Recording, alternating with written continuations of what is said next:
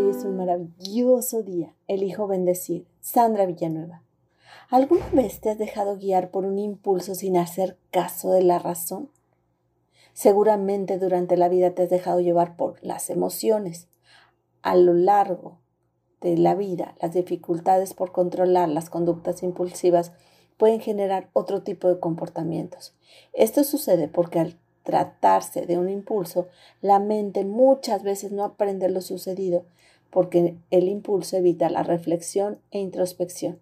Al evitar interiorizar, no somos conscientes hasta dónde puede llevar esta falta de control.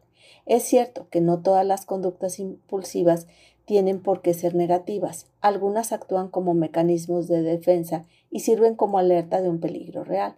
Para controlar las actitudes impulsivas es necesario tener autocontrol emocional. La clave está en la forma como interpretamos, manejamos, conocemos las emociones. Según el modo de reaccionar frente a una emoción, se condicionará en cómo actuar sobre uno mismo y los demás. Y esto no es todo, ya que la mala regulación de las respuestas emocionales conlleva muchas veces ansiedad o depresión. Por tanto, prevenir y aprender a actuar antes que las emociones tomen el control es saber identificar los síntomas, atenderlos y después proceder. Daniel Goleman decía, la habilidad de hacer una pausa y no actuar por el primer impulso se ha vuelto un aprendizaje crucial en la vida. El autocontrol emocional que se aplica sobre las emociones tiene beneficios. Mantener las emociones controladas es todo un proceso que lleva sus pasos. Ayudar a detener o frenar alguna reacción negativa, Aquí hay algunos consejos para saber cómo controlar las emociones.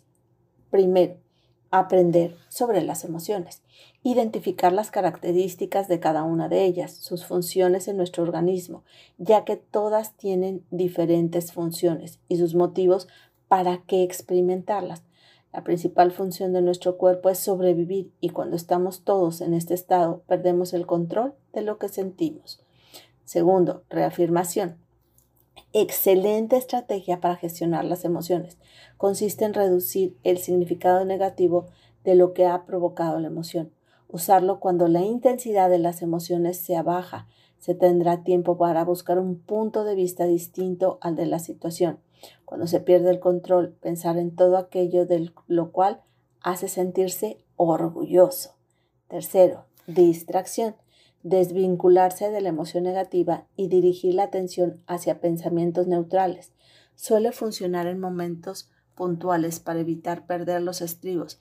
Esta técnica también se acostumbra a utilizar para calmar a los niños cuando hacen sus rabietas o pataletas.